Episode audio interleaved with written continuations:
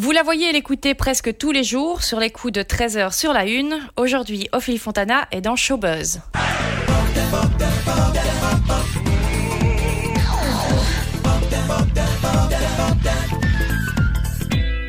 Depuis le 2 septembre 2019, elle est titulaire du journal télévisé de la mi-journée sur la RTBF, un fauteuil qui lui va bien, d'autant plus que les audiences suivent.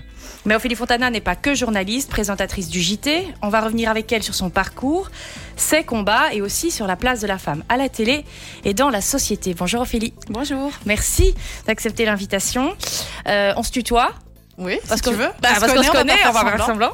Euh, depuis trois ans et demi, trois ans et demi plus ou moins, Mhm. tu es titulaire du journal de, de 13 heures.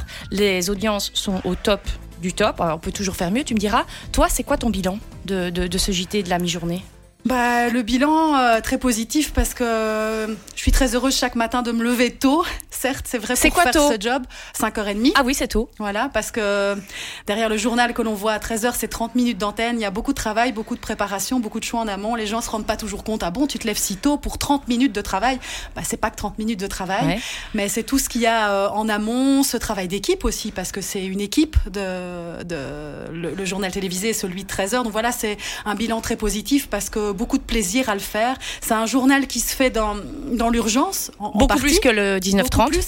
Moi, j'aime ça, cette adrénaline, ce côté un peu d'être funambule, de marcher sur un fil. Et tout le monde, toute l'équipe, tous les Mhm. journalistes, tous les techniciens, tous ceux qui sont derrière ce journal et, et cette envie de, de bien faire, renouveler chaque matin.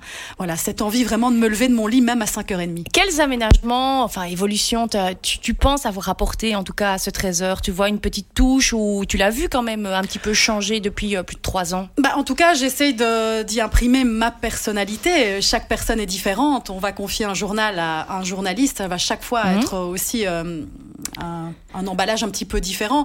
J'aime beaucoup miser sur la proximité parce que c'est ça, le journal télévisé. On s'invite euh, chez les gens, dans leur cuisine, dans leur salon. Donc il y a vraiment une intimité que l'on crée avec eux. Donc moi, j'aime bien jouer là-dessus. J'aime jouer sur le côté na- naturel, leur parler comme si j'étais vraiment euh, à côté d'eux, dans le salon, dans la cuisine, et leur raconter ce qui se passe dans le monde et ce qui se passe tout près de chez eux aussi. Et le côté euh, proximité qui est super important, est-ce que tu as l'impression que ça avait été un petit peu perdu à un moment, qu'il faut, qu'il faut retrouver, re- se reconnecter aux gens tout simplement Ça, je, je crois qu'il faut se reconnecter. On est dans, on est dans un monde où c'est vrai, on peut euh, savoir tout tout de suite Mhm. avec Internet, avec les réseaux sociaux, etc. Mais il y a encore euh, quelque chose, je pense que la télé amène qu'on ne trouve pas sur les réseaux sociaux. Et puis, ben, il y a quand même ces échanges, ces relations entre êtres humains qu'on crée, même si c'est par le biais d'un d'un écran. On crée quelque chose, on crée une complicité euh, avec les gens. On fait partie de, de la famille des gens, qu'on le veuille ou non. Et ça, c'est un lien très précieux, mais un lien qu'il faut entretenir. Donc, euh, il faut communiquer avec eux. Et moi, cette proximité, ben, j'essaye de l'avoir dans la manière de m'exprimer dans, dans le JT, mais aussi dans, dans les à côté. Et c'est vrai que j'aime bien aussi discuter avec le public sur les réseaux sociaux, par exemple, parce que c'est cet avantage. Avant, on recevait du courrier. Aujourd'hui, ben, on reçoit des tweets, Oui. on reçoit des mails, on reçoit, on reçoit des, des messages sur Instagram, sur TikTok, etc. Et moi, j'aime bien entretenir euh, cette proximité à tout niveau, finalement, parce que je pense que c'est un ensemble de choses et c'est comme ça qu'on crée le lien. Tu dis, tu gardes, euh, ta manière de parler est très très naturelle. Oui. Euh, Est-ce que ça s'apprend néanmoins, euh, la, la manière de s'adresser à, à- à un public télévisé? Ça s'apprend Oui, bah ça s'apprend. Il y a ce qu'on apprend à l'école, dans les écoles de journalisme, ça c'est vrai. Mais puis il y a tout ce qu'on apprend sur le terrain, le, le ressenti que l'on a, la personnalité qu'on va pouvoir imprimer. Et ça, il faut un petit peu, je pense, de bouteille aussi. Oui. Je suis pas aussi à l'aise ou aussi naturelle que sans doute je l'étais au début, mais parce que maintenant j'arrive vraiment à. Moi, quand je me vois à la télé, j'ai envie d'être la Ophélie Fontana que que la famille, que les amis connaissent. J'ai pas envie d'être une autre personne. J'ai pas le sentiment et j'ai surtout pas envie comme d'enfiler un costume de présentatrice. Non, Oui. moi je suis cette personne-là, je suis journaliste, ça fait partie de moi et j'ai envie d'être euh, d'être comme je suis. Et euh, voilà, pour moi c'est ça, cette proximité aussi et ce côté naturel. Je le cherche pas, je suis simplement moi-même et bon, j'exerce mon métier. Quand on est médecin aussi, on se base sur ses Oui. compétences, mais on met euh, une partie de, de son humanité, de, de, de cette, de sa façon d'être. Je pense que c'est comme ça dans tous les métiers finalement. C'est vrai. Et puis, il y, a- il y a le costume. Tu dis, tu n'as pas Oui. envie d'en- d'enfiler un costume. Es, en plus, euh, ce qui n'est pas toujours le cas, hein, il y a des présentateurs télé qui aiment bien avoir un, un côté euh, très stylé, euh, Oui. stylisé à l'antenne. Toi, tu t'habilles bien, mais t'as pas envie non plus de t'habiller en, comme si tu faisais un défilé de mode, quoi. Moi j'ai envie simplement Voilà. d'être moi, c'est vraiment mon... C'est un, un aspect, ça, ça paraît un peu euh, comme ça surfait, mais c'est un aspect important euh, du, JT pour certaines personnes, en tout cas. Moi, il n'est pas calculé. Voilà. Comme je te dis, j'ai envie euh, de A à Z dans mon boulot d'être moi, et de m'assumer. Je pourrais pas en fait supporter. Je me regarde pas souvent, mhm. mais je pourrais pas supporter de me voir un moment à la télé et de me dire, mais c'est qui euh, cette fille? C'est plus, c'est plus Ophélie, c'est une autre personne. C'est Ophélie, la présentatrice, non.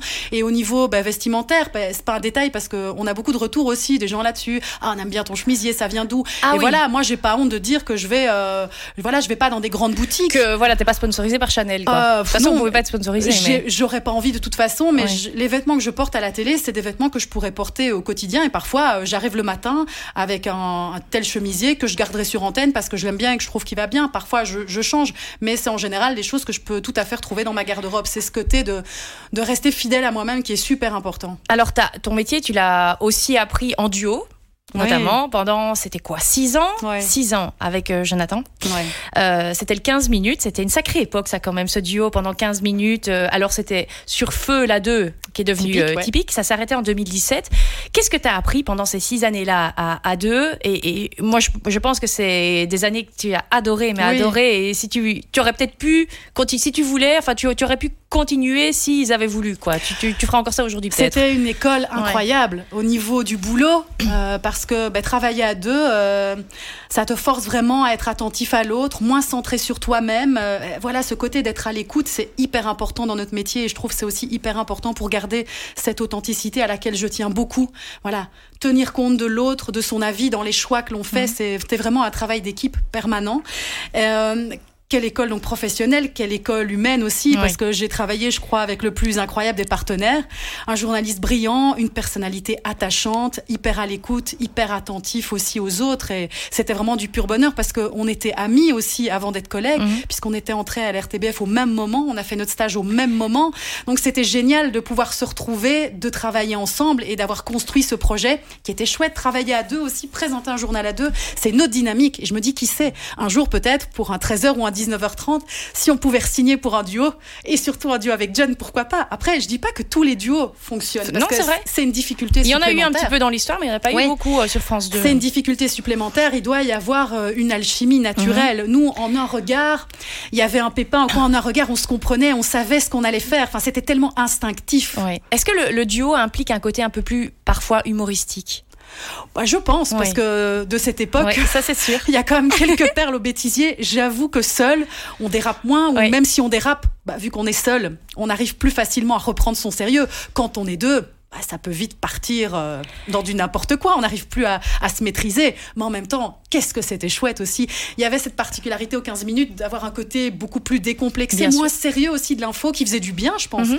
et qui pourrait toujours faire du bien parce qu'il y a des tas d'autres programmes comme ça où c'est décomplexé. Ça faisait du bien d'avoir ce côté lâcher prise par moment. On s'est jamais fait euh, engueuler pour quoi que ce soit. On avait une liberté de ton. Quand ça s'arrête en 2017, mhm. euh, tu l'apprends comment et on vous dit quoi pour justifier l'arrêt? C'était le 13 août 2017, quelque chose comme ça, je crois, le dernier, le dernier numéro. J'avoue que je me souviens plus trop. Mais tu l'avais senti venir ou pas bah, Voilà, parce que je pense que même si le programme avait une belle notoriété, mhm.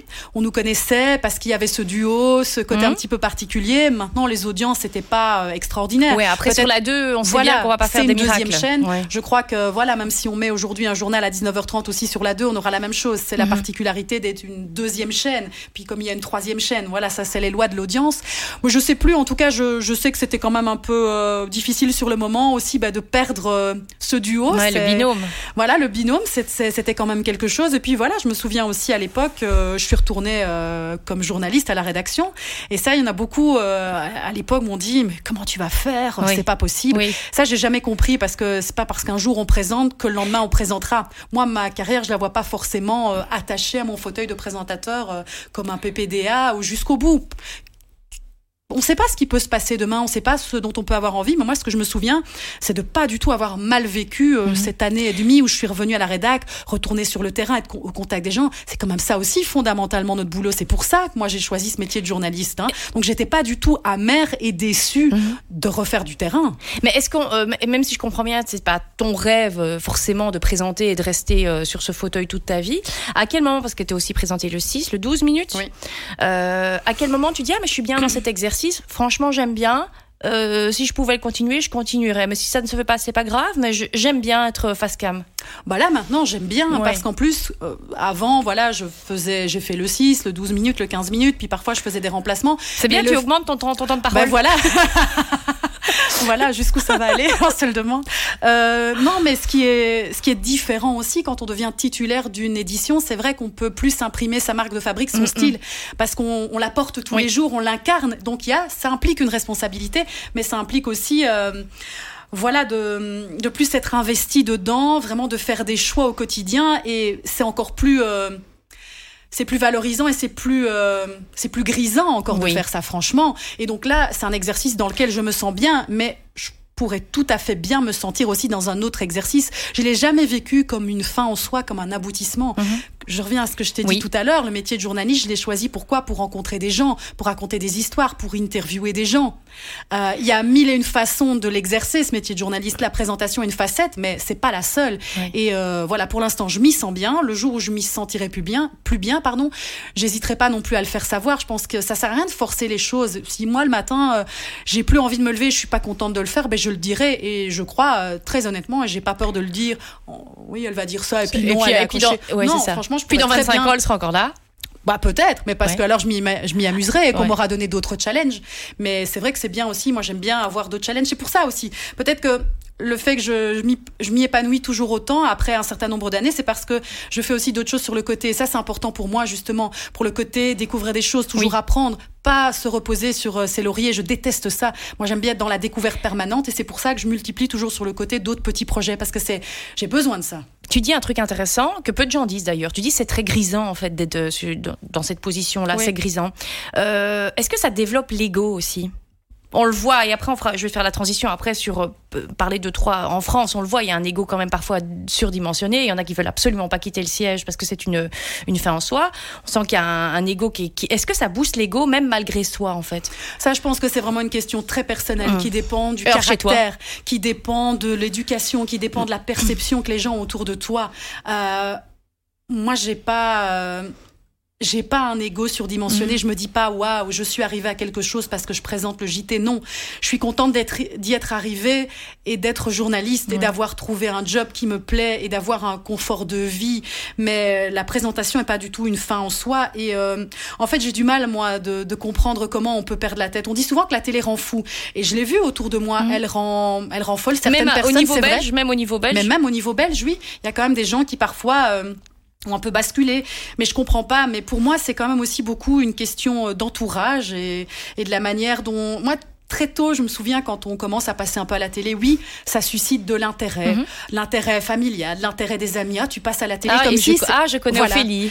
Et moi, je me souviens quand je retournais à mes grands-parents à l'époque, je vivais encore, ils étaient très fiers. Les premières coupures de presse, mon grand-père est mhm. découpé, il avait beaucoup de fierté et ça m'attendrissait parce que je trouvais ça touchant. Mais en même temps, je leur ai dit, je sais bien que vous êtes fiers de moi. Là, vous me l'avez dit, mais on va pas le répéter à chaque fois. À chaque fois qu'on a une fête de famille, je veux pas être le centre de l'attention. Je veux pas l'être plus que, que mon cousin qui est mhm. instituteur. Je veux pas l'être plus que ma cousine qui est esthéticienne. J'ai pas plus de mérite. J'exerce juste mon métier. Il a juste un peu plus de visibilité. Vous êtes content pour moi, je le sais. Et ça a toujours été très clair. Et pareil au niveau de mes amis. Moi, je déteste être le centre de l'attention. Je déteste qu'on parle de moi et mes amis le savent bien. Est-ce que tu as déjà eu des amis, je te coupe, pardon, des amis par un T'as senti parfois des gens tout d'un coup qui devenaient des amis par intérêt tu, tu, le sens assez vite maintenant bah, Ça se sent quand même, hmm. mais bon, il faut avec savoir. Euh, oui, avec l'expérience, mais il faut savoir euh, gentiment leur faire comprendre que ça va pas être possible.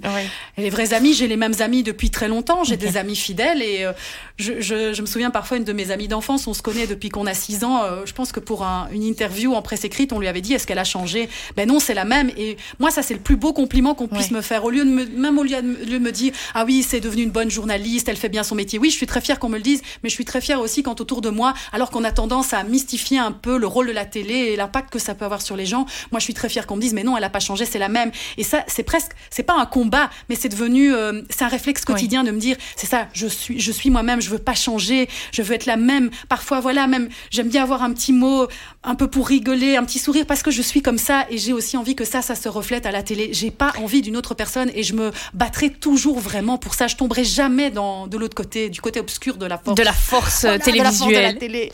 Est-ce que tu as des, tu as ou tu avais euh, des modèles dans, dans ce métier, même au-delà de la peut-être de la présentation du JT, mais des modèles de journalistes, en tout cas des gens qui t'ont donné envie de faire ce métier, ça peut être en Belgique ou en France, et aujourd'hui des gens que tu continues Mhm. de regarder à la télé avec grand plaisir parce que ils t'inspirent. Bah moi j'ai été vraiment élevée à l'école euh, Jacques Brédal, Georges Moucheron. Ok. J'étais dans une famille où vraiment regarder le JT, c'était un rendez-vous euh, Ouais. référence. Ouais. Et euh, bah j'aimais ça aussi. C'est pas qu'on m'a forcé. D'ailleurs quand on voit ce que j'ai fait après, je lisais la presse très tôt. J'ai, voilà, j'étais vraiment mordu, euh, d'infos et d'actualité. Et voilà, Jacques Brédal, Georges Moucheron. Même je me souviens les débuts d'Anne Godernio. Euh, J'ai vraiment grandi avec. Tous ces présentateurs, certains après j'ai eu l'occasion de devenir leurs collègues. C'était Ouais. c'était génial de pouvoir les côtoyer, de, de partager leur expertise. Donc voilà, c'est vraiment des personnes qui m'ont inspiré. Et, euh, Et je me souviens un jour, Georges Moucheron, quand il est encore à la rédac et quand il te fait un compliment ou un truc sympa, un retour, un échange, là tu dis waouh, parce que lui c'est quelqu'un qui a de la bouteille. De lui, t'acceptes beaucoup Mm. Oui. de choses parce que c'est quelqu'un qui a eu un parcours Limite, t'as envie d'aller professionnel. lui dire, dis-moi ce que j'ai pas bien fait. Mais oui, voilà. hein. Mm.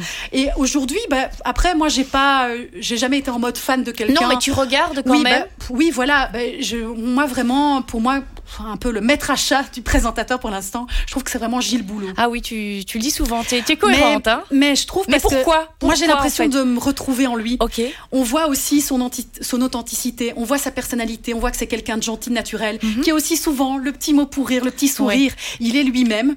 Je crois qu'il joue pas un jeu et je- voilà, j'ai quelques collègues qui ont eu l'occasion de le rencontrer, qui m'ont dit il est vraiment comme ça et ça m'étonne pas. Mais au-delà de ça, je lui trouve vraiment une rigueur, un côté aussi accessible de l'info parce que c'est ça aussi présenter un journal, c'est être compris par le plus grand nombre possible, c'est avoir un langage assez simple mais judicieux. Et ça aussi, c'est quelque chose qui est important pour moi, de choisir les mots qui vont le mieux passer, de faire comprendre le message euh, à toutes les couches de la population. C'est ça, le JT, ça rassemble tous les publics. On est souvent en train de cloisonner de nos jours les publics, vrai. mais le JT a cette particularité de rassembler beaucoup de publics. Et voilà, moi, je me retrouve en une personne et un journaliste comme Gilles Boulopi, c'est un, un gars qui vient aussi du terrain, qui a fait des années, euh, correspondant aux De États-Unis. ouais, C'est un gars d'expérience et on sent aussi que c'est pas un gars qui a cherché ce job. À un moment, ça s'est présenté à lui, il le fait bien, je crois qu'il aime ça, ça se voit. Mhm. Donc je me retrouve beaucoup dans les facettes de, de sa personnalité, du journaliste qu'il est. Et Tu, tu dis le, le journal, le JT, ça rassemble. C'est- aujourd'hui, c'est le plus gros challenge, c'est de continuer à rassembler en fait euh, Oui. des gens devant la télévision, tout bêtement. Oui. C'est ça le plus gros challenge de ton métier, c'est Oui. finalement de te dire,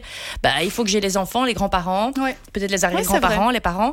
Ça c'est ça en fait. Si les Oui. si les gens ne regardent plus le JT, les gens par définition normalement ne regarderont plus la télé du tout. Ouais, ça c'est un vrai challenge. Après qu'ils le regardent sur la télé ou même sur une tablette, sur le smartphone, Mais en peu tout cas, un rendez-vous, Mais voilà, ouais. Mhm. et d'avoir euh, ce rendez-vous d'actualité générale où ils vont savoir un peu de tout sur tout, ce qui se passe en Belgique et dans le monde.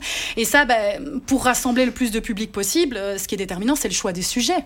Le choix des sujets qu'on fait en rédaction, Mhm. ça veut dire que tout le monde doit pouvoir s'y retrouver. Alors oui, on doit pouvoir euh, parler de, de sujets qui vont euh, passionner les, les quinquas, les cadras, mais on doit aussi parfois choisir des sujets qui vont intéresser les plus jeunes et qui vont permettre finalement aussi parfois aux personnes plus âgées De s'intéresser à des nouveaux phénomènes, de mieux comprendre ce que leurs enfants, leurs petits-enfants vont vivre, puisque à ce côté rassembleur du JT. Donc ça, ce qui est déterminant, c'est effectivement le choix des sujets qu'on décide d'aborder, et puis dans les- la manière dont on les traite, la manière dont moi je vais amener les gens à s'intéresser à un sujet. Le choix des mots, le choix du vocabulaire, la manière de s'exprimer, la manière de faire des phrases.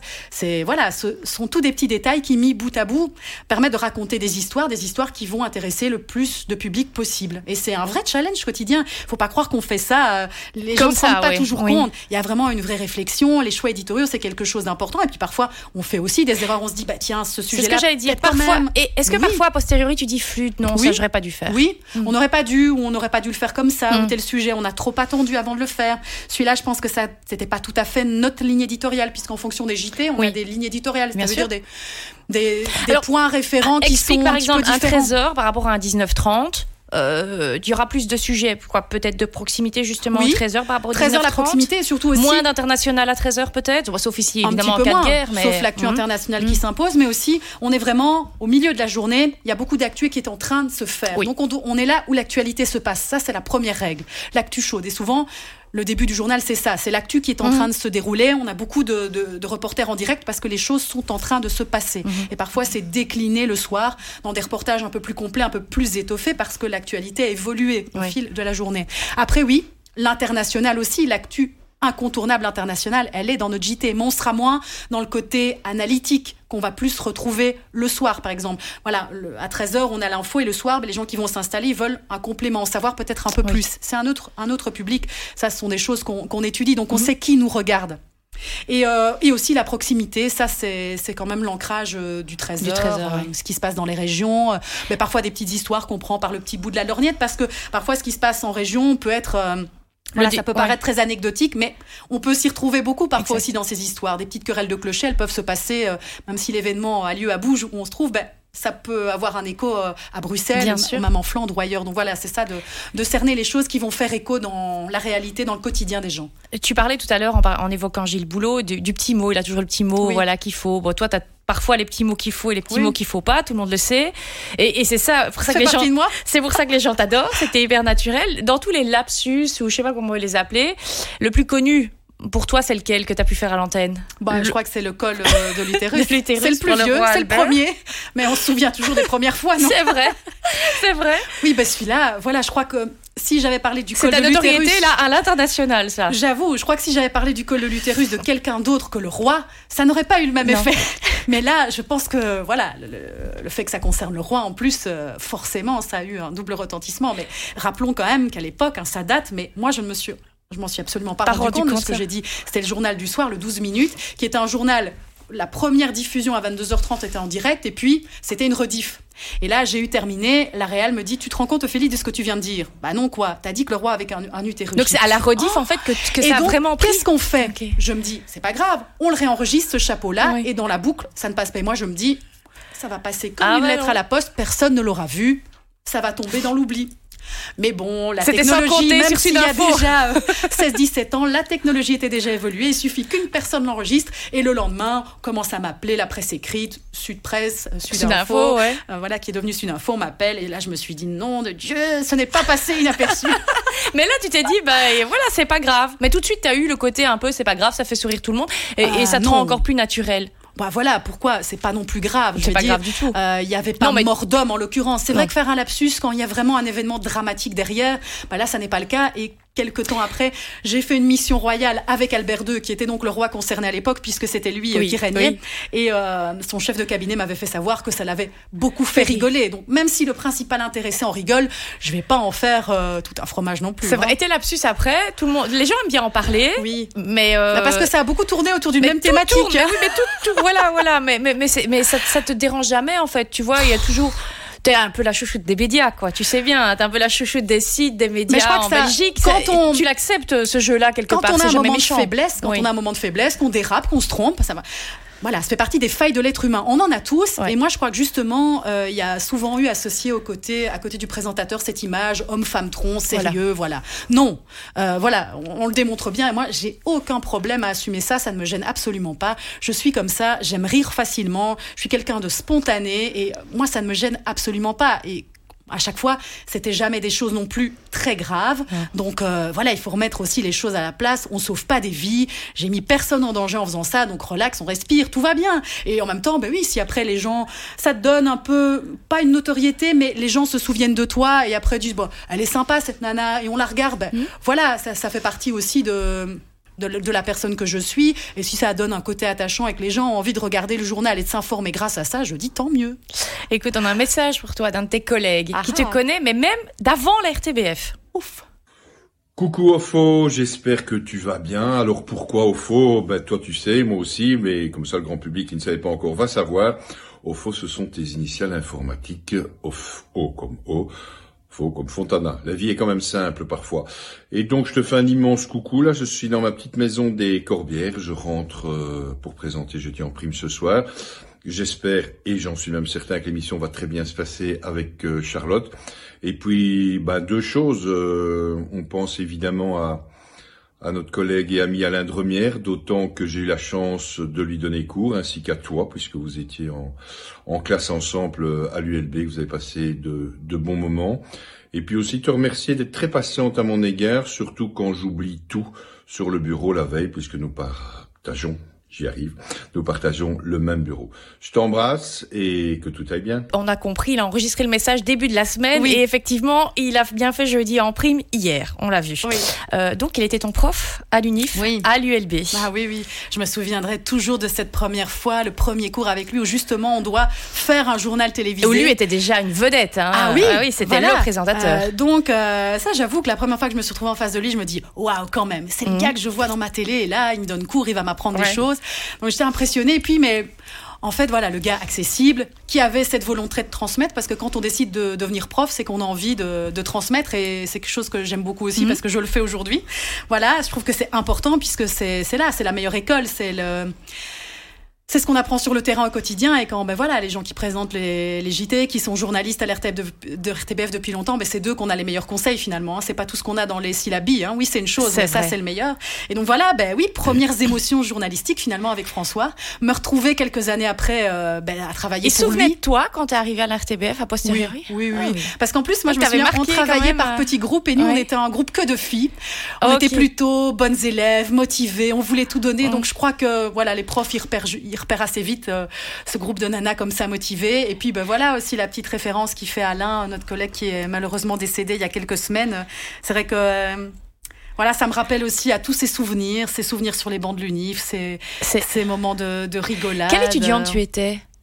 Très assidu, très vrai, très très assidu. J'ai toujours aimé l'école, j'ai toujours aimé apprendre. Même à l'UNIF donc. Oui, même ah à l'UNIF. Franchement, j'étais reconnaissante de pouvoir faire ce genre d'études, que mes mm. parents me permettent de faire ce dont j'avais envie, d'apprendre. En plus, euh, voilà, je trouve que l'enseignement à l'université a quand même, on est parfois un petit peu moins axé sur la pratique tout de suite, mais on a ce côté culture générale qui est assez appuyé. Et moi, j'aime bien ça parce que je trouve que ça fait partie des fondamentaux aussi de notre métier de journaliste, c'est de savoir un peu de tout sur tout.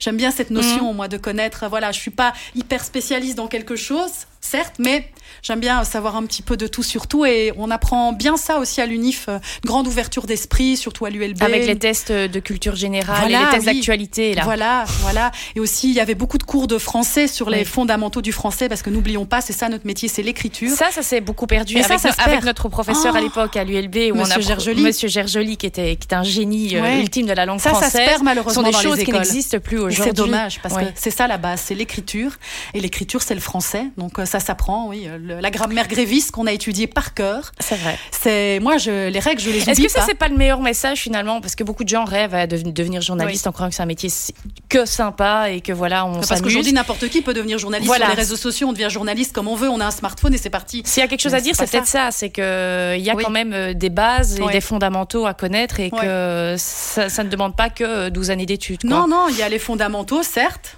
l'amour du français parce que mmh. c'est le journalisme c'est un travail d'écriture. L'ouverture d'esprit et la curiosité je pense que si on n'a pas si on n'a pas ça en soi euh, il faut changer de métier. On va mal le faire alors je pense tu voulais faire quel type de journalisme, sachant que euh, à l'ULB, pour voilà, on explique, on a des ateliers, presse écrite, presse euh, télé, presse radio. À ce moment-là, il y avait vraiment, tu avais un penchant pour l'un des trois? T'aimais tout? Franchement, j'aimais tout, mais j'avais quand même une affinité ou un ressenti euh, plus développé pour le média vidéo, le média télé. Mm. ça, c'est vrai très naturellement, mais j'aimais la radio. D'ailleurs, j'en fais toujours aujourd'hui. J'aimais bien aussi la, la presse écrite. voilà, je pourrais me retrouver même là-dedans ou même dans le web parce que. Mais on peut t'engager? Ben, en même temps, j'avais fait un stage chez Sud Presse en 2020 et quand j'ai eu terminé mes études, on m'avait proposé de m'engager. On aurait pu être collègues, Charlotte. C'est oh on a loupé quelque chose. Mais qui sait, la vie n'est pas finie. C'est vrai. Non, bref, en fait, je crois que j'aimais tout parce que j'aime la base de notre métier, j'aime l'écriture, euh, j'aime le français, j'aime raconter des histoires et j'aime rencontrer des gens et leur poser des questions. Quand tu arrives euh, vraiment dans ce métier-là, est-ce que tu as l'impression que tu es dans un métier euh, très masculin? Ou déjà c'est assez la parité n'est peut-être pas tout à fait là, mais c'est pas forcément trop masculin. Les femmes sont quand même représentées. J'ai jamais ressenti, moi. Même au tout début? Il y en avait, il y avait moins de femmes qu'aujourd'hui, certes, mais il y avait quand même déjà pas mal de femmes dans la rédaction quand je suis arrivée comme stagiaire. Je me souviens. Euh, c'est vrai que hum, ça a évolué parce que maintenant on trouve aussi plus de femmes à des postes hiérarchiques euh, mhm. dans la rédaction. Tu penses que les deux sont, sont liés, que plus de femmes euh, au-dessus fait peut-être que on en engage plus de femmes? Pas que, mais je pense que de toute façon, on est dans une évolution où on se dit qu'on doit aller vers une parité. Mais moi, j'ai jamais euh, ressenti euh, vraiment un problème d'être une femme ou un handicap euh, mhm. d'être une femme dans mon métier. J'ai jamais eu l'impression qu'on me traitait moins bien ou qu'on me traitait pas comme une journaliste. Après, je pense que ça, il faut pas faire de généralité par rapport à ça parce que c'est vraiment du ressenti personnel, c'est des histoires. Et je connais des gens qui ont eu vraiment des, des, difficultés par rapport à ça en fonction du média, en fonction de, de, la société dans laquelle elle travaille. Donc surtout, moi, je veux pas prendre mon cas personnel pour une généralité. Donc parce toi, que jamais sais... été harcelé ou il y a jamais eu, euh, comme on dit vulgairement, ah, promotion canapé, Ophélie, euh, ça t'intéresse? Non, euh, jamais. Parfois, en fait, la seule chose que j'ai ressentie, c'était au début, c'était sur le fait, mais maintenant euh, il y a quand même de moins en moins de gens qui osent faire ces remarques. Oui, ben, elle, elle est juste là, elle va passer à la télé parce qu'elle est blonde et qu'elle est pas trop mal. Mais ça venait plutôt de l'extérieur que des gens dans, dans la rédaction ou de mes collègues ou d'autres médias. Bon, voilà, euh, finalement, la preuve, euh, 20 ans plus tard, je suis quand même toujours là. Donc, c'est qu'en plus d'être blonde, j'ai quand même d'autres atouts. C'est vrai. Et ça me rassure. si tu n'avais pas été journaliste, t'as as déjà pensé à ça? Qu'est-ce que tu aurais aimé faire? J'aurais rêvé d'être chirurgienne. Genre chirurgienne Ah oui. cardiaque parce que là on a vraiment ce pouvoir de sauver une vie. Et souvent c'est euh, un parallélisme que j'aime bien utiliser dans notre métier où on est euh, voilà où il y a de plus en plus de pression, la rapidité de l'info parce que le monde euh, a changé, le monde des médias a Mhm. évolué. Donc il faut être toujours plus vite, toujours plus rapidement sur les choses. Et moi je dis tout le temps on l'a pas c'est pas grave quand même hein, on ne sauve pas des vies Oui. on ne sauve pas des vies. Alors oui, on doit se mettre une pression parce que sinon on fait plus les choses et on prend cinq jours pour les faire alors qu'il y a moyen sûr. de les faire en une demi-journée, certes, mais n'oublions pas. Pensons aussi au bien-être des gens, au bien-être mental. On est dans une société où dans, il n'y a pas que dans les médias, hein. c'est, c'est, général dans, dans toutes les entreprises. On met des pressions sur les gens. Bien il y a sûr. de plus en plus de burn-out, de gens qui craquent. N'oublions pas ça. Et voilà, moi, cette phrase, c'est toujours me dire on ne sauve pas des vies. Donc oui, un sujet, on l'aura peut-être pas pour le 13 heures, c'est pas grave. Le JT fera une minute plus court, c'est pas grave. On ne sauve pas des vies. Le monde continuera à tourner. Alors voilà, si j'avais été chirurgienne, là, j'aurais vraiment été investie d'une mission parce que j'aurais eu ce pouvoir de sauver des vies. Je crois qu'il y a- rien de plus beau qui existe sur Terre que de pouvoir sauver une vie. Ça relève presque du miracle. Vrai, de pouvoir vrai. faire ça. Est-ce que toi, tu me parles de voilà, les, les gens peuvent craquer, etc. sous la pression. Toi, c'est justement ce recul-là en disant euh, je ne sauve pas des vies qui te permet de jamais être oui. euh, au bout, euh, de pas faire de burn-out jusqu'à présent. Franchement, j'essaye. C'est plein de petites choses, c'est plein de petits peut-être gimmicks que je me donne comme ça. C'est pas de la grande psychologie, c'est même peut-être de la psychologie à deux balles, mais tant que ça marche, et j'essaye parfois autour de moi, à d'autres collègues plus jeunes de le dire. J'étais parfois comme ça aussi au début, un peu plus feu follet, de me dire, je, je m'étais mis si je fais pas ça à tel âge, ça va pas. Si je fais pas ça à tel âge, on a, on a un peu envie au début de, de courir après le temps. Mais il y a quand même un événement moi dans ma vie qui m'a fait euh, donner une autre dimension par rapport à mon travail, c'est la maternité, Mhm. parce que quand on est seul, quand on est en couple, qu'on a un métier, on est assez égoïste et tourné sur nous-mêmes. On n'a pas d'autre chose à s'inquiéter à part de soi. Quand on est maman, ben voilà, il y a quelque chose d'autre qui devient la priorité. Et ça, ça permet aussi de relativiser beaucoup de choses. Après, maintenant, moi, ma fille est grande, elle est adolescente, donc elle vit presque sa vie. Et je pourrais dire, je me retourne sur moi-même, mais non, je me sers de tout ce que j'ai appris pendant ces 20 années de carrière pour, euh, voilà, on ne sauve pas des vies. J'aime bien dire cette phrase-là. Euh, il faut voir le verre à moitié plein. Tu vois, Oui. on a parfois Le côté positif de, de la situation. Parce Ouais. qu'on a tendance, on est dans un monde où, oui, il y a cette course à la rapidité, la pression qu'on met sur les gens, certes, mais l'être humain n'est aussi plus jamais content de rien. L'être humain a du mal de savourer sa chance, son bonheur, ses plaisirs, hein, et on se plaint vite. vrai. Et voilà, donc là, par rapport à ça, c'est le verre à moitié plein. Il y a pire que toi, voilà. Et franchement, c'est des petits trucs, mais ça marche. Ça à fonctionne. force de te les répéter, Mhm. ça marche. En tout cas, pour moi, ça marche. On parlait des, des infos, mais il y a l'info, euh, on va dire générale, et puis il y a l'info sport. Et Oui. euh, tu n'as pas fait que des news news. Non. En 2006, c'était il y avait un Tour de France et tu Oui. commentais un peu le Tour de France. Oui. Tu t'en souviens très bien. bien. Est-ce que tu aimais ça? Est-ce que tu aimais Ah ça oui. en fait? Moi, je ne fais pas les choses que je n'aime pas et je ne les ferai jamais. On ne m'obligera pas à le faire. Euh, j'ai toujours aussi aimé le sport puisque tout à l'heure je faisais référence à la maison où on regardait beaucoup l'info. J'avais Mhm. aussi une famille, parents, grands-parents qui adoraient les grands rendez-vous sport. Donc on a toujours aussi regardé ça à la télé et j'aimais ça. Ma mère adorait le Tour de France et bah voilà, j'y prenais du plaisir et j'avais, euh, je dis pas que je suis une, Donc une tu prenais du plaisir à Oui. regarder le Tour de France. oui, oui, oui. Et à l'époque, je me souviens, se met un projet où il y avait encore l'émission au quotidien à Oui. 18h30 et ils veulent faire une sorte de crossover, comme on dit, entre de l'info et du sport. Et j'avais commencé quelques temps avant à faire des petits remplacements JT soir et Benoît Ballon-Perin, un de nos chefs de l'époque, qui vient de prendre d'ailleurs sa Mhm. retraite et que j'embrasse bien fort, m'a dit tiens, je te verrais bien faire ça. Je dis mais c'est génial, moi j'adorais. Je trouvais que ça réunissait tout ce que j'aimais, le sport qui était une deuxième passion en Mhm. plus du, du journalisme et de l'info et euh, mon métier et de faire du direct. C'était tous les jours 45 minutes d'infos en direct sans filer. Je me suis dit mais ça, ça va être une expérience de dingue. Je suis enceinte à l'époque, je suis enceinte de trois mois. Je me dis c'est pas grave, je suis enceinte de trois mois. Être enceinte c'est pas une maladie. J'y vais, je fonce. Une expérience de dingue, vraiment à la hauteur de mes espérances, de vivre ce au quotidien, c'était le titre de l'émission, c'est le cas de le dire. Et puis quel apprentissage Une émission en direct, sans prompteur, sans rien, sans filet, faire des interviews. C'était vraiment, j'avais là sous la main une offre complète de, de mon métier. Bon, tu l'as fait génial. un Tour de Oui. France. Oui, Euh, tu regardes encore le Tour de France? Oui. Ah oui, pour le Oui, plaisir, oui. pour le plaisir. Oui, après, euh, surtout euh, les étapes de montagne qui sont plus palpitantes, j'avoue, parce que j'ai quand même eu aussi un petit peu un dégoût après, parce que quand on avait fini ce Tour de France 2006, il y a le gagnant qui était à l'époque Floyd Landis, qui était rattrapé deux, trois jours après pour dopage. Donc ça, j'avoue aussi, quand on a participé comme ça à une compétition et qu'on voit comment ça se passe, ça, même si le dopage existait avant, il y avait eu l'affaire Festina, etc., Mhm. mais on avait l'impression que ça se nettoyait un peu, c'était pas le cas, donc je regarde plus non plus avec le, Le même enthousiasme le même enthousiasme qu'avant quand même. Je trouve que tout ce qui s'est passé a quand même un peu terni ce sport. tu, tu regardes, tu aimes le sport en général. Oui. Euh, Il y a même un moment euh, où ah, il y avait peut-être moyen, Oui. on parlait d'Ophélie Fontana, Ouais, on s'en est parlé vrai. plusieurs fois. Ophélie Fontana au sport, c'est même Michel Lecomte ne s'en cachait pas. Ouais, il, bon, il n'est plus là aujourd'hui, enfin il n'est plus là à la RTB, mais il t'adorait et tu aurais été peut-être euh, la, la présente, même pas la présentatrice, la journaliste idéale peut-être pour faire quelque chose dans le domaine du sport. Où ça a bloqué?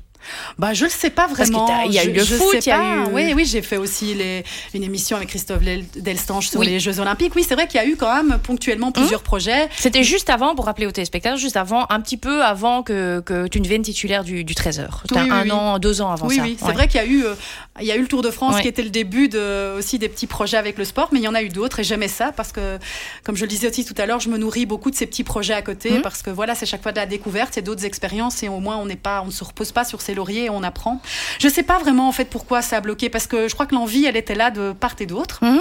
du côté du sport et je sais pas euh, à l'époque c'est pas non plus un secret de polichinelle je pense que voir arriver quelqu'un comme ça de l'extérieur, une femme en particulier, n'était pas, euh, pas pas apprécié de tous, mais ça en inquiétait certains parce que certains se sont aussi exprimés dans la presse. Je l'ai moi-même lu, me l'ont pas forcément dit en face. Évidemment. Mais Ce serait bon, trop bien. On sait toujours tout. Hein. Oui.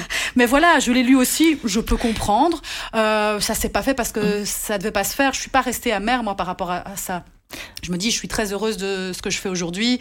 Euh, L'info, c'est mon ADN. Et si ça s'est pas fait, ben voilà, c'est que ça devait pas se faire. Il y a une part de destin là-dedans. Ça s'est pas fait, c'est comme ça. J'ai pas de regrets. Mais alors, c'est un peu l'inverse de ce qu'on disait tout à l'heure par rapport au, au monde euh, du journalisme quand tu arrives à l'RTBF où finalement il n'y avait pas trop, en tout cas, tu pas du tout subi euh, quoi que ce soit par rapport à ton statut de femme, tandis qu'au sport, peut-être, ça reste encore Oui. un domaine beaucoup trop faut masculin. même- on le sait, on le sait. On, Bah, il on voit très voir, peu de femmes. il suffit de il y a voir Christine combien- Schrader chez vous. Voilà, il y a pas. Là, on est loin encore de la parité au Oui. sport, mais maintenant, en tout cas, avis aux candidates, ils cherchent des femmes à tout prix. hein. Si vous Là, êtes une- maintenant, c'est lancé. Là, tout d'un coup, il y a eu un déblocage. Voilà, voilà.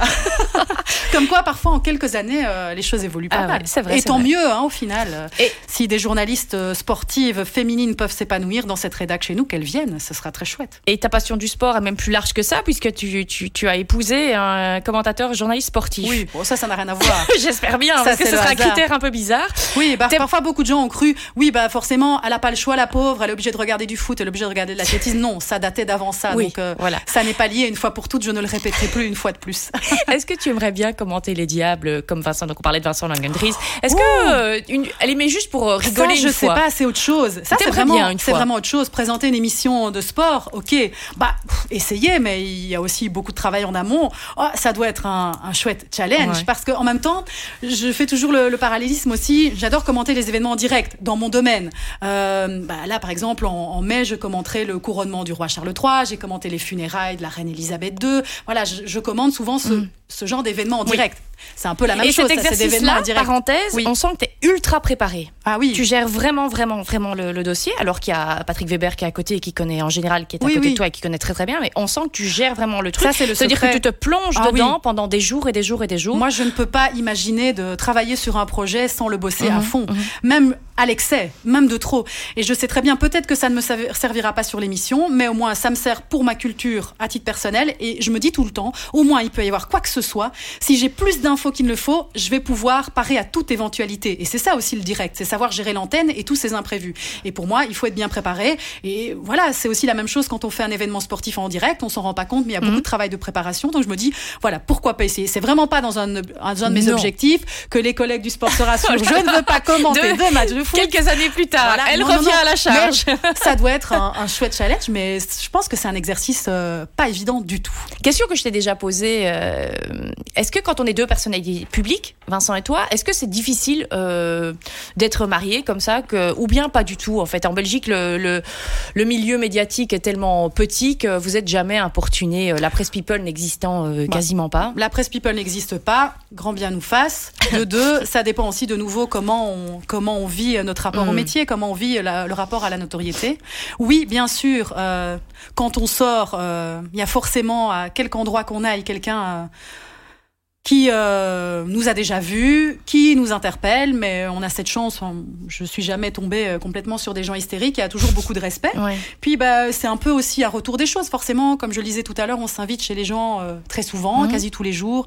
On a l'impression, ils ont l'impression qu'on fait partie de leur famille. Un petit échange. souvent, les gens sont bienveillants, donc c'est juste la moindre des choses. Comme quand j'aime bien aussi faire les rapprochements avec le monde de la médecine, puisqu'on parlait tout à l'heure du chirurgien qui sauve les vies. Un médecin, quand il a fait une opération, après qu'est-ce qu'il fait? Il fait son tour, il passe dans les chambres, il va voir ses patients. Le patient dit merci docteur, merci de vous être bien occupé de moi. Finalement, c'est la même chose. Si ce n'est que là, ça se passe dans une autre dimension. Mhm. On est en train de faire ses courses, quelqu'un va venir nous parler. Il faut vivre avec ça. Mais à partir du moment où on est à l'aise, on sait que mhm. ça fait partie du jeu, qu'on est relax, qu'on ne se prend pas la tête, qu'on se dit qu'est-ce que c'est deux secondes, on va dire oui, bonjour, les gens sont contents, sont sympas, c'est un échange. On fait ce métier aussi pour l'échange. C'est un métier d'échange puisqu'on aime rencontrer les gens à la base. Je vois pas où est le problème. Donc ça dépend aussi de nouveau euh, comment on le perçoit. Moi, je vais pas commencer à sortir, me mettre derrière mes lunettes noires, snobber. Je sais qu'il y en a, même chez nous, alors que la presse people n'existe pas, se comporte mhm. comme ça honnêtement, je ne comprends pas parce qu'il n'y a pas de raison. Au cas où, hein, au cas où, voici n'aurait rien à mettre en une. voilà, donc euh, c'est vraiment pas un problème, euh, je pense en mm. Belgique. Euh, c'est de nouveau, c'est une question de perception, d'état d'esprit et comment comment on vit avec ça. Au-delà de tes activités, enfin non, c'est dans tes activités professionnelles à l'RTBF, il y a un événement mais qui dépasse le cadre professionnel, c'est le Vivia for Life. Mm-hmm. Là, c'est personnel et c'est professionnel à la fois. Tu en as la quantième édition. J'en ai fait sept déjà. Ça va être difficile de battre Sarah. Hein qui a sa 10 dixième, elle. Attention. Je vais au moins essayer d'aller comme elle, comme 10 comme elle. Non, je sais pas. Le, plus dur, euh, le plus dur quand on arrive à Viva for Life, c'est quoi? C'est la première nuit ou la dernière nuit? Laquelle est la plus. Se mettre dans le bain euh, avec des horaires qui ne sont pas des horaires habituels, ou c'est finalement le dernier jour où vous êtes épuisé d'émotions Ouais, ben, j'ai envie de revenir là-dessus. Mm c'est pas fatigant au sens propre du terme. Oui, bien et, sûr. et c'est pas plus compliqué le premier que le dernier mm. jour. Franchement, c'est compliqué de leur 0 à leur 144, mm. justement à cause de, de tout ce qu'on de tout ce qu'on entend et tout ce qu'on absorbe aussi, parce que c'est beaucoup d'histoires difficiles. Alors oui, Viva for Life, et, et c'est pour ça aussi, je pense que l'opération prend parce qu'il y a une dimension assez ludique, aussi un peu divertissante dans le rendez-vous, mais à chaque fois avec euh, l'objectif d'attirer l'attention sur mhm. la cause. Et, euh, et la cause, c'est tous ces témoignages qu'on entend chaque jour, qui sont difficiles parce qu'il faut savoir qu'il y a les témoignages qu'on diffuse en télé, qu'on voit. Et puis nous, il y a tous les gens aussi qui viennent nous voir à la boîte aux lettres, mhm. qui viennent nous parler de leurs histoires, qui sont pas forcément médiatisées, mais euh, cette année encore plus, puisque la, la situation socio-économique est de plus en plus compliquée d'année en année. Donc nous, on voit, on la voit vraiment euh, cette évolution euh, dramatique. Et donc, du coup, c'est toutes ces histoires, tous ces gens qui viennent nous parler de leur quotidien difficile. Et ça, vraiment, c'est ça qui est très difficile. La fatigue, tout le reste, c'est accessoire, c'est secondaire, mais ça, c'est vraiment très difficile. Et, et ça, ça sera, ça revient à nous euh, régulièrement dans la vie, 365 jours par an. Bien sûr. Euh, Est-ce que le, côté ludique dont tu parles, alors qui est vraiment euh, secondaire, parce que vous n'êtes pas là pour faire pour faire le show du tout, enfin c'est vraiment pour récolter des témoignages, en tout cas faire avancer la, la, cause et faire en sorte que les gens donnent un peu d'argent pour aider les personnes dans le besoin. Mais est-ce que le côté ludique au début, le fait d'être enfermé, d'être filmé, etc., c'est quand même quelque chose qui t'a un peu sur lequel tu as réfléchi quand on t'a proposé, parce que tu es journaliste aussi. Elle dit, ah, mais je peux pas les bifurquer dans du divertissement. Est-ce que, comment. Bah oui, forcément, ça m'a effleuré l'esprit. Je me suis dit, est-ce que c'est bien pour moi? J'étais déjà d'abord étonnée, flattée qu'on pense à moi. Et puis, ben voilà, je m'étais dit, tiens, justement, par rapport à chez nous, je sais pas s'ils accepteront. Mais je pense que très clairement, s'il n'y avait pas eu la cause derrière et le message mhm. apporté, et euh, mon rôle aussi, finalement, quand même, de journaliste que j'accomplis dans le cube, je pense que j'aurais pas pu le faire et j'aurais pas voulu le faire. Voilà, c'est pas du pur divertissement. Euh, sinon, j'ai jamais bifurqué complètement non plus vers ce cadre-là. Et là, je pense que s'il y avait pas ce message de société et son rôle et ce rôle finalement. Euh, d'être humain qui fait partie de la société que j'ai envie d'assumer. Bien sûr, j'aurais pas fait, on m'aurait pas permis de le faire, mais ça se fait en toute transparence, avec beaucoup de soutien aussi de la rédaction, de mes supérieurs, euh, parce que c'est quelque chose d'important et ça fait partie aussi des valeurs que défend la rédaction, des valeurs euh, que défend la RTBF. Mmh. Donc c'est important de pouvoir m'impliquer en tant que citoyenne là-dedans. Il y a un autre combat qui t'est très cher et on a un petit message à ce sujet pour toi. Mon Ophélie, ah, je suis ravie de pouvoir à mon tour te faire une petite vidéo. Tu m'en avais fait une très très belle, euh, qui m'avait fait d'ailleurs verser ma petite larme. Alors euh, moi, c'est pas pour te faire verser une petite larme que je te fais un message, mais c'est pour te dire merci, merci d'être toi, merci d'être une si belle personne. Je suis heureuse de t'avoir croisé euh, dans, dans, ma vie, euh, surtout voilà dans cette période qui est pas évidente que tu que tu connais aussi au travers de, de, de, ta famille. Et, et voilà, je, je, voulais vraiment dire merci, merci d'être ambassadrice avec moi de Team Ping. merci, voilà d'être d'être là. Et je trouve par contre qu'on se voit pas assez et que ce serait peut-être l'occasion de prendre nos agendas et de se bloquer une petite date pour se faire euh, un petit brunch, une petite balade dans la nature. En tout cas, je te fais plein plein de gros bisous et puis j'espère qu'on se voit très vite. Voilà, c'était Delphine, hein, mademoiselle Luna, euh, qui était à ta place il y a quelques bah semaines oui, fait un petit message bah, Tu avais fait un petit message, c'est pour ça, elle te rendait l'appareil. Elle était tellement contente. Euh, vous êtes devenus proches proche l'année dernière, quand vous êtes investies toutes les deux euh, comme ambassadrice de Think Pink. Vous êtes découverte à ce moment-là? Oui, moi j'étais déjà ambassadrice de Think Pink avant, mais c'est vrai qu'elle, euh, je l'avais déjà croisée, mais je l'ai découverte là, dans mhm. des circonstances particulières de la maladie. Mais euh, il y a tout de suite, tout de suite quelque chose d'assez naturel. voilà, je crois que je, je comprends ce qu'elle ressent, même si je le vis pas comme elle le vit certes, mhm. euh, même si voilà, je l'ai vécu aussi à travers de, de ma maman, ce combat euh, par rapport à la maladie et voilà, il y a une espèce d'évidence. Parfois, il y a des choses qui s'expliquent pas dans la vie. Il y a des gens qu'on rencontre. Euh, voilà, c'est un peu des coups de cœur, des coups de foudre amicaux. Mhm. Et elle en fait partie. Et, ce que j'adore chez elle, c'est son sourire. En fait, elle, mhm. elle sourit tout le temps. Le temps. Et ben en fait, c'est quelque chose qui nous rassemble aussi, ce côté d'essayer de toujours positiver, quelles que soient les circonstances, le verre à moitié plein, ce genre de choses. Elle a ça. Et comme quoi, dans la vie, c'est une vraie force parce qu'avec tout ce qu'elle a déjà traversé, je pense que si elle n'avait pas ce, caractère, cette mhm. force-là, elle n'en serait pas là. Et j'ai beaucoup d'admiration pour elle. Et en même temps, c'est quelqu'un aussi de, très pudique, voilà, qui a aussi, euh, par rapport à la notoriété, elle est très normale. Aussi. Mhm. je pense qu'on a beaucoup de points communs, on se ressemble beaucoup. Et c'est pour ça que ça match. Et ce combat-là est très important pour toi. Et d'ailleurs, ça, en voulant parler, c'est un des sujets que voilà qui t'intéresse beaucoup et qu'on traitera euh, dans le journal parce que on t'a demandé trois sujets euh, que tu mhm. voudrais voir traités dans le journal. C'est aussi le dépistage du cancer du sein. Oui. Euh, on rappelle l'histoire, tu viens de le dire. Ta maman est décédée, oui, cancer du sein. Euh, non, ma maman, c'était cancer du poumon. Mais euh, est-ce que c'est sein en particulier. Voilà. Est-ce que le, ces causes-là, pour le dépistage notamment, est-ce qu'on a l'impression qu'on en parle de plus en plus, mais on n'en parle jamais assez? C'est quoi ta position par rapport à ça? Ben, Je crois que ça, par contre, on n'en parlera jamais assez. Et ce qui me permet de dire qu'on n'en parle pas assez, ben, c'est simplement autour de moi. Parfois, des des, femmes de mon âge qui prennent le dépistage à la légère. Mmh. Euh, alors que ça existe, on a la chance en Belgique d'avoir un système de soins de santé euh, relativement développé, avec voilà pas mal d'outils qui nous permettent de vivre mieux le plus longtemps possible mmh.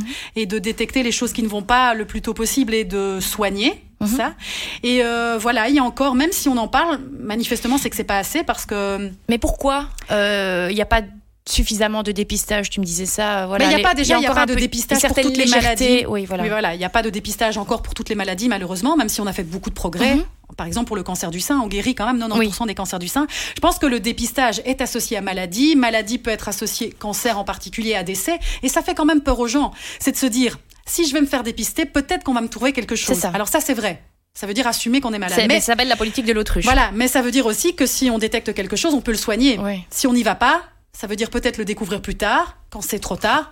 Moi, c'est ce qui est arrivé à ma maman. Elle n'a pas un cancer. Le, cancer du poumon n'est pas un cancer qu'on détecte, mais voilà, c'est quelqu'un qui n'a pas voulu euh, accepter les signes que son corps lui donnait. Mhm. Donc, elle a tardé, elle a tardé, elle a tardé. Puis, quand on diagnostique un cancer stade 4 sur 4 métastasé dans tout le corps, on ne peut plus rien faire. Donc, voilà, il faut parfois juste prendre un petit peu, avoir un peu de courage, se dire d'utiliser les outils qu'on nous met à disposition. En plus, les dépistages sont souvent remboursés. Mhm. Donc, c'est pas que ça coûte de l'argent. Et allons-y. Alors, peut-être que oui, il va falloir assumer le fait d'être malade.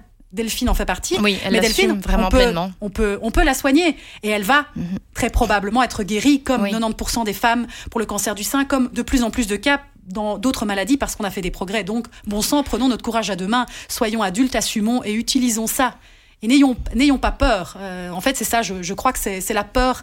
Et c'est pas le manque de médiatisation, parce que justement, maintenant, il y a beaucoup de campagnes, il y a beaucoup d'associations, il y a beaucoup de personnalités, justement, qui mettent leurs histoires en avant et qui se mettent à nu, parce que c'est difficile de faire ce que Delphine Bien fait. sûr. C'est difficile de parler de soi. On a fait aussi un shooting où elle montrait Oui. presque aussi, voilà, son, son sein disparu. C'est des choses difficiles, mais ô combien utiles. Et euh, voilà, donc même si avec ça, il y a encore trop peu de dépistage, c'est parce qu'il y a la peur et puis aussi il y a encore euh, au niveau politique il y a des choses à faire quand même dans le dépistage. Je sais que par exemple par rapport au sein en Flandre ça se passe un petit peu différemment. Je crois que les femmes là reçoivent vraiment un courrier qui leur dit voilà C'est le temps d'aller ouais. dépister. C'est une petite étape de plus mais chez nous il n'y a pas ça. Donc Mhm. la femme à partir de 40 ans elle doit avoir un bon rapport avec son gynécologue il doit lui dire tu dois faire ça. Mais là on- voilà en Flandre on est déjà à une étape de plus il y a Mhm. quand même le courrier. Une, et voilà c'est peut-être ce petit genre de, de, de démarche en plus qui peut quand même faire augmenter les chiffres parce que franchement en fédération Wallonie-Bruxelles les chiffres de dépistage sont pas bons. Et euh, j'ai moi-même été la, la première étonnée euh, avec mon application que j'ai dans ThinkPing de voir ces chiffres. Je les ai pas en tête et je vais pas Mhm. donc les dire pour, euh, pour commettre on- on mais vraiment les chiffres sont inquiétants. C'est beaucoup trop bas. Est-ce que la maladie te fait peur ou est-ce que justement, parce que tu as perdu ta maman, tu as un recul Oui, bien sûr, elle me fait Mhm. peur, évidemment. Donc euh, voilà, je peux comprendre la réaction. Et euh, elle me fait même encore plus peur euh, depuis qu'une personne proche a été confrontée, Oui. parce que j'ai vu à quel point euh, voilà, la maladie peut faire des ravages euh, très très rapidement et peut enlever une personne très très vite. Mhm. Mais euh, voilà, en même temps, j'ai dû faire un travail, moi, sur moi-même par rapport à ça, parce que j'ai vraiment développé après ça une... une peur, une peur de la mort, très très forte, vraiment très forte. Peur de la mort aussi de toutes les personnes qui m'entourent et qui me sont proches. Une personne partait, j'avais pas de nouvelles euh, pendant X temps, ça me faisait développer vraiment. euh, T'angoissais je suis devenue hypochondriaque, mais euh, à, à l'excès. Et donc j'ai vraiment, à un moment, j'ai mis du temps, mais j'ai aussi accepté. Je dis, je dois me faire aider. Il faut que je traite ça parce que ça va pas être possible. Je vais encore peut-être vivre une quarantaine d'années comme ça. Je vais peut-être être moi-même confrontée à la maladie. D'autres personnes dans mon entourage vont l'avoir. Il faut que je gère différemment. Mhm. Donc voilà, je me suis, je me suis fait si, suivre. J'ai fait une thérapie par hypnose euh, pour euh, pour gérer ça, pour gérer mon rapport à la mort, pour gérer mon rapport à la maladie. Euh, et voilà, et ça va mieux. Ok. Ça va mieux. Tu disais que c'est important que des personnalités publiques, en tout cas que c'est très bien que les personnalités publiques Oui. s'expriment et racontent leur vécu. Oui. Toi, quand tu as décidé de t'exprimer, c'était douloureux de le faire, Oui. mais tu n'y as pas réfléchi, mais tu y, es- tu as foncé ou bien tu as quand même eu une longue réflexion avant de le faire? Bah, Ça t'a quand peut-être aidé aussi par rapport à ton oui, bah, processus ça m'a aidé. Je crois que j'avais besoin d'en parler. J'avais aussi euh, besoin euh, d'en parler bah, en tant que citoyenne. Avant, bah, voilà, j'ai voilà, j'ai peut-être la chance de pouvoir porter un message plus facilement que d'autres femmes. Et je me suis dit, je vais le faire aussi pour toutes les autres. Je le fais pour ma maman. Je le fais pour moi. Je le fais aussi pour toutes les autres femmes. Et surtout pour expliquer à toutes les autres que c'est important de, de réagir, important de prendre soin de soi. C'est ça la base. La santé, c'est prendre soin de soi. Donc, euh, il faut pas non plus euh, devenir euh, hypochondriaque et aller toutes les semaines chez le médecin, mais faire des contrôles réguliers. Ça veut dire une prise de sang une fois par an. Prendre soin de soi, faire du sport, manger correctement. Euh, c'est toutes des petites choses, euh, mais c'est utile de le rappeler, de le rappeler encore et encore parce que beaucoup de gens se négligent. Alors souvent, il y a, oui, j'ai pas le temps, j'ai pas le temps. On Oui. est dans une société, on n'a pas le temps. On peut prendre le temps, faire une prise de sang, aller faire un examen. C'est pas, et c'est pas qu'on a 1000 examens à faire par an. Déjà, faire une prise de sang une fois par an, c'est déjà pas mal.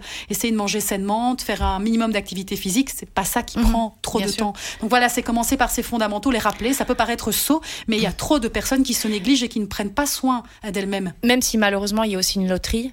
Ça, c'est sûr. Et ça, on pourra rien y On faire. pourra rien y faire. On pourra rien y faire. Bah, on, on peut continuer à soutenir justement la recherche médicale aussi. Mhm. Euh, comme on soutient euh, avec Viva for Life, on soutient l'enfance Oui, pauvreté. C'est aussi important. 48. euh, Voilà, les- c'est important de, de soutenir tout ce qui est en train de progresser. Et la recherche médicale, la recherche contre les maladies, contre le cancer en particulier. Quand on regarde dans le rétroviseur, en 20 ans, les progrès qu'on a fait. Mais c'est grâce, voilà, il y a les Bien soutiens des pouvoirs publics, mais euh, malheureusement, comme dans tous les secteurs, c'est pas suffisant. Donc en tant que citoyen, on peut aussi euh, contribuer. Il y a Think Pink, il y a la la Fondation contre le cancer, voilà, il y a des tas, des, des tas de choses et ce sont vraiment, euh, parfois, hein, on peut s'acheter un vêtement en moins, une connerie en moins pour faire un petit don aussi une fois par an. Je pense que on dit que le don, euh, donner, euh, ça, ça fait du bien, ça fait aussi du bien pour la santé, donc ça fait partie, je pense, donner pour la recherche, ça peut faire partie des petits gestes qu'on peut faire au, au quotidien pour euh, essayer de prendre soin de soi et prendre soin des autres. On parle des femmes. Dans quelques jours, c'est la journée de la femme. Est-ce que cette journée est encore nécessaire?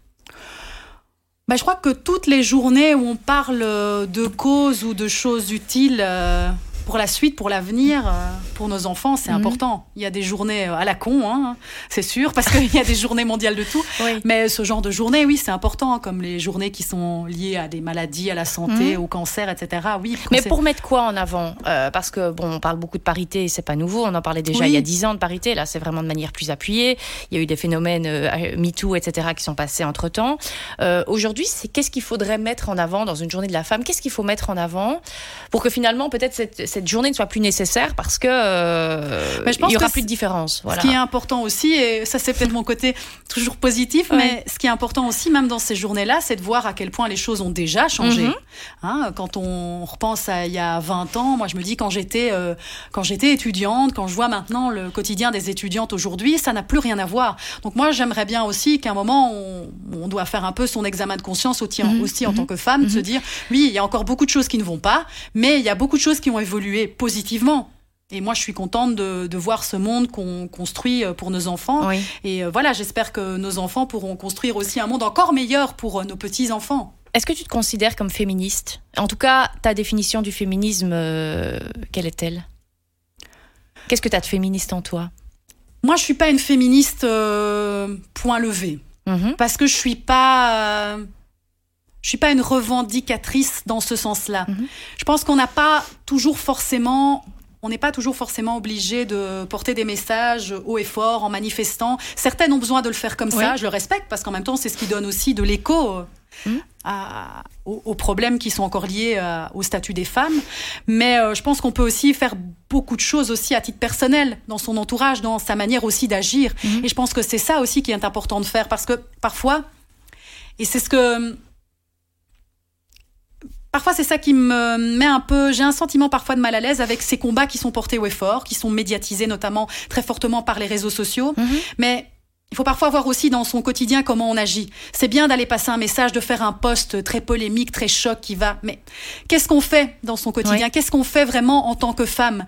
Et, et moi, c'est ça. j'in- J'invite vraiment les gens à faire plus aussi euh, une introspection parfois, parce que nous-mêmes aussi en tant que femmes, on- n'a pas exemple. toujours les bons comportements. Mais par exemple, tu vois, un comportement, tu dirais, bah, on n'a pas l'impression, mais ça peut faire avancer les causes des femmes. Un, un- un comportement au quotidien serait quoi? Euh, Facile à adopter, mais euh, Mais c'est parfois aussi dans dans notre manière de, de parler avec les hommes. Quand Mhm. j'entends parfois les jeunes, parce que c'est eux qui portent très Mhm, haut maintenant mhm. ce combat Oui, de oui. manière très revendicatrice, le point levé.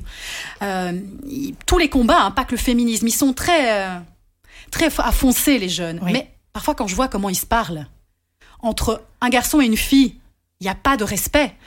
C'est ça aussi. Or, euh, ça, le respect aussi des- de l'identité, un homme, une femme, ça passe par ça, la manière dont on se parle. Et moi, je suis choquée comment les jeunes se parlent. Ça manque de respect, on le voit aussi sur des publications de réseaux sociaux. On, ça se parle, on se parle pas bien de nos jours. Il y a toujours eu des gros mots, des, grossi- des grossièretés. Alors parfois on va dire, ouais, c'est des mots qu'on utilise comme ça, c'est pas ce qu'on veut dire. Non, non, ça il faut arrêter de croire que dire un mot, il y a un, un- un fond de vérité. Je vais pas commencer à dire parce qu'il y a des mots qui sont, voilà, qu'on Oui, on dit a- pas comme ça. On, les a en Mais tête. voilà, donc je me dis aussi, ces jeunes qui portent les combats, je pense que parfois, dans leur quotidien, ils, ils adoptent pas les bons gestes. Porter le message, c'est une chose. Adapter son comportement, ce qu'on fait au quotidien, c'est autre chose. Et ça aussi, il faut le faire. Et je prends la même chose. C'est à, l'époque où il y a eu beaucoup de manifestations, euh, on est plus chaud, plus chaud que le climat. Mhm. On voyait ces jeunes défiler dans la rue. Ils loupaient les cours, ok. Mhm. Et après, j'ai même parfois des discussions avec les jeunes. Tu vas comment en vacances? Tu, Ah, tu fais un city trip la semaine prochaine, tu vas comment? Ouais, je prends l'avion, je prends une low cost. Ben non, tu dois être. En fait, c'est ça. Il y a un problème d'adéquation entre les messages Entre les actes au quotidien. et les actes au quotidien. Oui. Et, et- et c'est, je parlais là des jeunes parce que ils portent ce genre de combat très Oui. haut et fort aujourd'hui, mais c'est pas que. Voilà, c'est c'est le respect, c'est chacun dans, dans son quotidien. Réfléchissons à la manière dont, dont on agit, euh, dans le respect des uns aux autres. Voilà, par rapport à le fait d'être une femme, d'être un homme, et euh, tous essayons d'un petit peu modifier les choses. Est-ce que tu sens que ton rapport à la femme ou euh, au féminisme, qui est un féminisme très modéré, est différent du rapport, parce que tu me parles des jeunes, que ta fille a au féminisme Oui. et au fait de devenir euh, Oui, une oui. femme? Bah voilà, on a. Elle a des attentes un peu plus marquées par rapport euh, à ses revendications. Quoi. Oui, et Mm. elle, euh, je la trouve aussi dans un féminisme modéré, et pense, je pense que ça fait partie aussi de la manière dont on éduque. euh, Bien sûr. la génération future. Donc voilà, parce que moi j'aime euh, la modération, voilà, j'aime pas l'excès parce que je pense que l'excès nuit en tout. Donc je, je lui apprends à être plus modéré. Ça c'est ma façon de voir les choses. Respecte ceux qui ont envie de, voilà, et ceux qui ne disent rien aussi. Il faut aussi respecter ceux qui ont envie de rien dire et qui n'ont pas envie de se battre. T'es pour Voilà. ou contre les quotas, par exemple? C'est une question qu'on pose rarement, finalement, euh, qui, se, qui se gère toujours à un niveau un peu plus haut, politique. Mais est-ce que les quotas Si ça peut permettre la de faire bouger les choses, Mhm. oui. Parfois, euh, ça, on a beau dire, mais mettre les choses très clairement noir sur blanc dans un texte, il faut vraiment Mhm. une parité. Entre juste le dire et le noter, ça peut faire changer les choses. Et donc, je pars du principe que si ça peut améliorer la situation, alors oui, pourquoi pas C'est quoi être une femme en 2023, selon toi? Bon, c'est être, euh, être libre de dire ce qu'on pense, euh, de, de, de pouvoir euh, s'épanouir dans, dans le domaine que l'on a envie. C'est ça, c'est vraiment euh, la liberté à tout niveau pour moi, c'est ça. Et si on posait la question à Ophélie, qui sortait de l'ULB à 22 ans si tu as fait tes années correctement. Oui, je les ai fait correctement. euh, J'ai pas glissé, chef. Euh, euh, non, on À, à cette époque-là, tu, tu- c'était quoi tu- être une femme? Il y a Euh, 20 ans. on s'assumait moins, c'est sûr Mm. qu'à l'époque, il y avait, euh, il y avait quand même ce rapport à, à l'homme différent. Mm. euh, mais voilà, je disais par exemple aussi, euh, moi c'est vrai quand même par rapport aujourd'hui, quand je suis arrivée dans mon, comme stagiaire, je me souviens, c'était forcément les hommes qui étaient chefs. Donc il y Mm. avait, oui, il y avait, euh, il y avait moins de liberté de ton. Moins de liberté de progression aussi dans l'univers professionnel, par exemple. Oui, en 20 ans, ça a beaucoup changé. On était plus en retrait. Oui, oui, quand même. Oui, c'est sûr qu'on était euh, plus en retrait. Et je vois la jeune génération aussi de journalistes qui arrivent, elles, se, elles essayent beaucoup plus vite de s'affirmer. Mhm. Moi, je me dis, T'aurais pas j'aurais osé. pas osé. Mhm. J'aurais pas osé. J'étais quand même beaucoup plus renfermée en me disant, oui, même si je suis pas d'accord ou pas contente, ben, je vais pas trop le dire, je débute. Maintenant, ils ont plus peur. C'est une bonne chose. Ouais, c'est une bonne chose, mais toujours la modération. Je pense que quand même, il n'y a pas de secret. Alors, on t'a demandé, euh, on a déjà parlé euh, du dépistage, du cancer du sein notamment, parce qu'il n'y Oui. a pas que le cancer du Mhm. sein. Deux, deux autres sujets qui t'intéressent et euh, qu'on va traiter ici dans le journal dimanche. C'est, tu m'as dit, la musique belge. Alors, Oui. t'es- t'as un côté très nationaliste, Ophélie? Ou pas, Nationaliste, ou pas. j'aime pas ce mot-là, mais je suis fière de mon pays, Ouais. je suis fière de tout ce qu'on fait chez nous. Il y a beaucoup de, de belles- de belles choses à tout niveau. Donc, c'est ça, j'aime mettre, j'aime mettre en avant mon pays, moi, mais je suis pas nationaliste ni royaliste, je Mhm. veux pas utiliser ce genre de choses, non. Voilà, je suis fière, d'où, je suis fière de mon ancrage, je suis fière de, de, de qui je suis, de mes origines, et, et notre pays nous construit avec euh, sa Est-ce richesse. que, est-ce que, est-ce que justement, en mettant en avant ça, ces, ces chanteurs, ces artistes Oui. belges en avant, est-ce que c'est aussi dire, bah, oui, on en parle, mais on en parle peut-être pas assez Ou Ouais, on en parle parle peut-être que de deux Voilà, ou on trois parle, Voilà, on parle beaucoup de Angèle et c'est à ça que je voulais venir. Et puis aussi, ce que je trouve quand même dommage, c'est qu'on on parle ici d'Angèle et Stromae. Oui, ils sont connus aussi en Flandre, mais nous, euh, à part Clouseau ou quoi, Cadry, qu'est-ce qu'on Ouais. connaît euh, Qu'est-ce qu'on connaît du paysage euh, néerlandophone? C'est. Et ça, je trouve en Des même temps qui est triste. On a, voilà, on a, on a une richesse. Et donc voilà, j'ai découvert maintenant il y a, il y a quelques temps, et notamment grâce à Angèle, à, grâce à Angèle, et je trouvais ça chouette, le pont qu'elle essaie de créer. C'est que j'avais vu un concert sur la Grand Place pour une fête de la musique où elle avait fait venir un artiste néerlandophone Oui. que je connaissais pas, Tamino. Tamino, ouais. Et, Et qui remplit des grandes voilà. salles chez et nous. qui hein. commence Il remplit forêt tran- tranquille. Voilà, et je, Mhm. je, je trouve que c'est chouette de pouvoir essayer de créer ces ponts euh, parce qu'on connaît mal la, la culture de notre propre pays et c'est à ça aussi que j'avais envie d'arriver. Donc, donc élargir, juste pas la Élargir, chanson belge oui. francophone, mais élargir à notre pays dans son entité la plus complète. Voilà, c'est Mhm. ça. Et en plus, la particularité euh, avec Tamino, c'est que c'est un artiste qui lui-même a un champ culturel très développé, Mhm. de par ses origines, puisqu'il a des origines, de- des origines pardon, égyptiennes. Ouais. Il introduit des sonorités musicales euh, qui viennent d'ailleurs. Donc on est vraiment dans ce côté ouverture euh, vers l'autre, Vers la musique de l'autre, la musique qu'il y a parfois à 5 km de chez nous. Et c'est pareil en fait avec le paysage culturel au sens large. hein. Peu de gens peuvent citer euh, mes homologues de la VRT ou de VTM. C'est vrai. On se connaît tellement mal, en fait. On a un petit pays, et ça peut paraître bateau, mais ça aussi, il faut, euh, faut plus se tourner vers les autres, essayer d'aller découvrir ce qui se passe euh, chez nous, euh, au niveau culturel au sens large, musical en particulier. Et ça, c'est quelque chose que tu as développé il y a un petit temps, d'aller voir un peu ce qui se passe en Flandre? J'aime bien, oui, ben j'aime bien, j'essaye, et ben là, c'est cool qu'une nana comme Angèle fasse ça. Mhm. elle, elle, assume, elle, elle assume bien son rôle d'ambassadrice Oui. de la Belgique. Oui. Mais elle montre aussi ce qui se passe par ailleurs. Bah, Stromae aussi. Les artistes le font souvent avec les artistes de première partie qu'il y a par exemple dans les concerts. Euh, Là, j'ai vu qu'en juin, je vais voir Stromae. J'ai vu le nom de la première partie. Je me dis chouette, c'est un artiste que je connais pas. Donc ce côté découverte, j'aime bien. T'es mélomane? Oui, j'aime bien. Et j'aime bien la musique euh, qui part dans, dans tous les sens. Je peux très bien écouter euh, de la musique classique, euh, que je peux écouter du rap belge, bruxellois, Mhm. euh, parce que ça, j'ai aussi les influences de Alors ma tu fille, parlais donc- de bien parler. Tu Oui. parlais des jeunes se parlent mal et Oui. tu me dis que tu écoutes du rap. Oui, bah oui, Bon. mais j'avoue.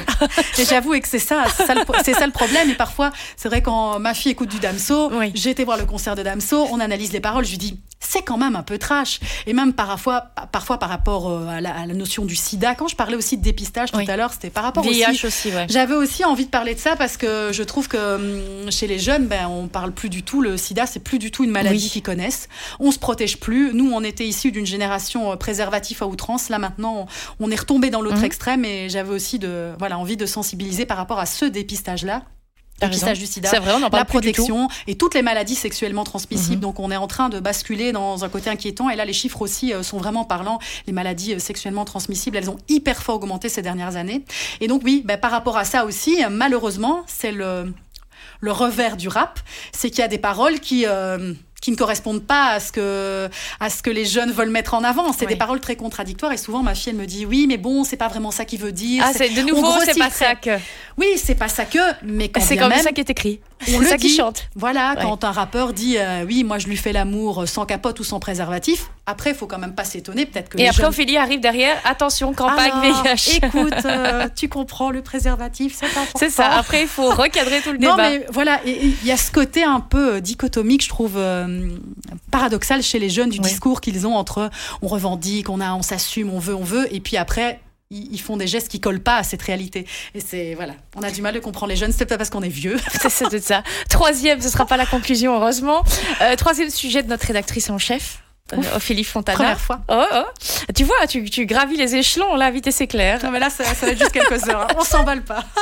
Euh, c'est la littérature, mais sous la plume euh, de femmes auteurs. Euh, il y en a énormément. Bon, euh, bon, il y en a beaucoup chez nous. La plus connue, on sait, c'est Amélie Nothomb. Oui.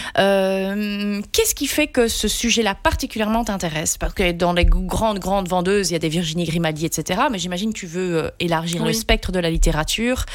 non, c'est pas... Voilà. Mais d'abord, si j'ai voulu aussi parler de la littérature, c'est pour revenir de nouveau à la génération à la future. Oui, à la langue française, certes, et à la génération future. Mm.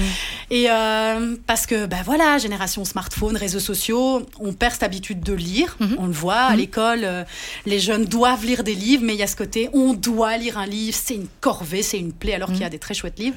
Et bah, de nouveau, je me suis basée aussi un peu sur mon expérience personnelle, sur mon vécu. J'essayais depuis quelque temps, ma fille a 16 ans, j'essayais de lui donner l'envie de lire euh, pour passer moins de temps sur les smartphones. Et puis, je trouve que la littérature, euh, ça, ça développe euh, voilà l'imagination. Euh, ouais. C'est génial. Ça, ça permet d'élargir la culture. Donc, je me dis, tiens, j'arrivais pas à lui donner l'envie de lire. Et puis, ben. Il y a sa sœur qui lui a offert un livre, elle a eu le coup de cœur, le déclic, et c'est parti dans la lecture. Et là maintenant, euh, en une semaine de vacances, ça lit trois bouquins. Je suis, je suis contente parce que ah oui, quand même, voilà, hein. on se détache du smartphone. Oui. Et je dis voilà, je trouve ça important d'essayer. Euh, c'est pas facile de nouveau aussi mmh. en tant que parent ou en tant qu'adulte d'essayer de, de, prendre un peu son bâton de pèlerin et de dire à nos jeunes faites ça plutôt que ça. Mais voilà, c'est vrai que c'est plus simple de laisser son gosse dans un coin. Il va embêter personne, il est sur son smartphone, il est sage. Mais euh, notre rôle d'éducation en tant qu'adulte, c'est d'aller un peu titiller leur curiosité. Moi aussi, parfois, hein, quand j'étais jeune, je râlais. Ma mère me dit tiens, on va aller voir un musée quand on est en vacances. Hein, J'ai pas envie. Aujourd'hui, je, je, suis tellement contente qu'elle m'ait un peu forcée. Donc les enfants, malheureusement, il faut un peu les forcer. La jeune oui. génération, il faut un peu les forcer. Il faut un peu les forcer à lire et voilà, à découvrir la littérature au sens large et à découvrir pourquoi pas les auteurs belges. C'est bien d'aller voir ailleurs. Pareil avec la musique, ça rejoint, mais d'abord aussi voir ce qui se fait chez nous et euh, notamment les femmes parce que là aussi, euh, quand on parle de la journée de la femme, je trouve que mis à part les, les grandes vendeuses, oui, type voilà. Amélie Nothomb, ben, ça reste encore confidentiel. On a des, des auteurs talentueuses. Et j'avais notamment envie de, de, mettre en avant une nana que j'ai rencontrée. J'ai eu l'occasion de lire, de lire son, un de ses livres que j'avais mis en avant dans notre émission radio sur Viva Super Nana. C'est Alia Cardin. Oui qui est aussi publié par une grande maison d'édition française, mais je trouve qu'elle n'a pas encore la notoriété qu'elle mérite. Elle fait des, des, super bouquins. Là, elle va sortir un, un nouvel ouvrage dans le courant du, du, mois de mars. Et en plus, ce qui est bien, c'est que elle lit ça souvent à une thématique de société. Euh, elle a déjà parlé du, du, monde médical, des infirmières. Ici, elle va parler du monde de l'enseignement. Donc, je trouve ça ce qui est bien, c'est que ça nous raccroche mmh. aussi à des phénomènes de société. Donc, c'est très ancré dans la réalité pour les jeunes. Et elle aussi, je sais qu'elle est très attachée à ça. Elle va beaucoup à la rencontre des jeunes dans les écoles pour essayer justement de transmettre. Et c'est vrai que faire travailler l'imagination, c'est ce que c'est ce qu'on c'est ce qui est en train de se perdre et moi ça me fait peur en fait euh, ça. Ça ce serait ton coup de cœur littéraire du moment Oui. Et là, j'ai voilà, il euh, y a Archie, c'était son dernier oui. son dernier livre qu'on trouve en librairie et là il ben, y a un nouveau qui vient sortir, je, qui va sortir pardon. Je connais pas encore le titre mais j'ai hâte de le découvrir. Voilà, j'avais envie de mettre en avant une personnalité belge qu'on connaît pas assez. C'est très bien. Est-ce que tu as un livre de chevet que tu t'es déjà amusé à relire? Moi, en tout cas, quand j'étais jeune, plus jeune, en tout cas, j'ai beaucoup lu du Alexandre Jardin. Et d'ailleurs, j'ai, j'ai pas encore proposé à ma, à ma, fille de lire ça. Et ce que j'adorais, ça fait longtemps. oui, ça fait longtemps. Euh, ça fait longtemps. Donc, Fanfan, euh, l'île des gauchers. Je trouve qu'il a, il développait un imaginaire. Euh, un peu fantasque, même mhm. irréel, mais je trouve que quand tu es jeune, avoir ce côté tous les rêves sont possibles, tout est imaginable. Euh, voilà, moi, ça me faisait vraiment voyager l'esprit. Et je trouve que c'est tellement génial d'avoir cette capacité, rien qu'en fermant les yeux, de s'imaginer un monde qui est décrit. Euh, et c'est ce que j'adore toujours aujourd'hui dans la lecture. C'est avec la musique, c'est ce qui m'évade le plus. C'est pour ça que finalement, j'avais envie de Les deux sont presque liés comme ça. Oui, parce qu'on a tellement besoin d'évasion, de penser à autre chose. On vit tellement dans un monde difficile, un monde tellement noir que ça. Euh, voilà, ça, ça fait vraiment du bien euh, au cœur, ça fait du bien au moral, ça fait du bien à l'esprit. On parlait de d'auteurs euh, féminines belges. Euh, plus globalement, plus globalement, en général, il y a quand même la place de la femme écrivain euh, dans la société ou simplement dans le monde littéraire. On sait très bien une femme qui a le Goncourt, euh, voilà, qui ne fût que dans les nommés Goncourt, c'est déjà exceptionnel, mais qui a le Goncourt, il, ça bloque quelque part. Et c'est une collègue à toi, c'est Claire Chazal qui me l'a dit. Donc j'ai pris ça pour parole d'évangile. Est-ce que toi ça bloque Mais pourquoi ça bloque? Moi, je te pose la question. Pourquoi, à ton avis, ça bloque? Il y a plein de milieux. On parlait du sport, ça bloque aussi. Pourquoi dans la littérature ça bloque? Est-ce que tu dis mais pourquoi est-ce que une plume, c'est une plume? Je veux dire, on ne voit pas la personne, euh, on voit son, son nom sur. sur il y a euh, parfois des écrivains qui ont eu des pseudonymes, donc on ne savait pas vraiment Exactement, qui ils étaient. donc si ça tombe, c'était des femmes derrière. Pourquoi ça bloque là? Bah Parce que peut-être que euh, dans ce domaine-là. il y a un côté aussi très institutionnalisé dans la littérature, l'Académie française, mhm. ces choses très lourdes. Mais je pense que c'est aussi en train de changer. Maintenant, ça change moins vite. Mais c'est en train de changer. Il y a. Il y a des autrices qui viennent, euh, auteurs, autrices, je sais plus finalement ce mhm. qu'on peut dire dans la. On peut dire les deux, ça dépend si tu prends l'orthographe inclusive ou celle qu'on a, qu'on bah, a, apprise. Finalement, je me dis qu'autrice. Voilà, c'est peut-être pas plus mal. Euh, voilà, je crois que ça change plus lentement. C'est en train aussi d'évoluer mhm. parce qu'il y en a de plus en plus. Mais voilà, je crois qu'il faut juste accepter euh, qu'il y ait des domaines où ça prenne un peu plus de temps. Parce mhm. que, mais voilà, mais les femmes doivent continuer, doivent s'imposer. celles qui ont envie d'écrire doivent écrire. surtout, c'est tellement. T'aurais bien toi écrire? Je trouve ça fascinant, mais effrayant. Je me dis, waouh, quel boulot ça doit être. Quel boulot quand je vois le, aussi bah, tout le travail de préparation qu'il y a dans un bouquin, on se rend pas compte, mais euh, c'est tellement détaillé. Euh, je me dis, waouh, le travail aussi qui. Mais ça me fait peur, je pense que je pourrais pas être à la hauteur, mais ça doit être génial d'avoir ce, talent-là. Euh, c'est fantastique, je crois. Voilà, ça pourrait être un deuxième métier que j'aurais pu rêver d'avoir, même si les, écrivains ne sauvent pas des vies. Je crois qu'ils sauvent quand même certaines choses, en fait, les écrivains. C'est vrai. ils nous sauvent de l'ennui. Voilà, il nous sauve de l'ennui et il nous sauve de la dureté du monde. C'est vrai. Donc euh, c'est important aussi en fait. Ces deux très beaux métiers. Finalement, tout est lié peut-être dans ce que j'ai dit. C'est très bien, Madame la rédactrice en chef Ophélie Fontana, à qui on va laisser la parole pour euh, le mot de la fin, ta devise. Et on terminera là-dessus. Ophélie, en te remerciant mille fois d'être venue ici ah. pendant trois heures. Ah, c'est pas non. Ta devise. C'est ça, j'ai faim. ah, euh, ma devise, c'est une phrase Deviens ce que tu es. Merci Ophélie. Merci beaucoup. Avec plaisir.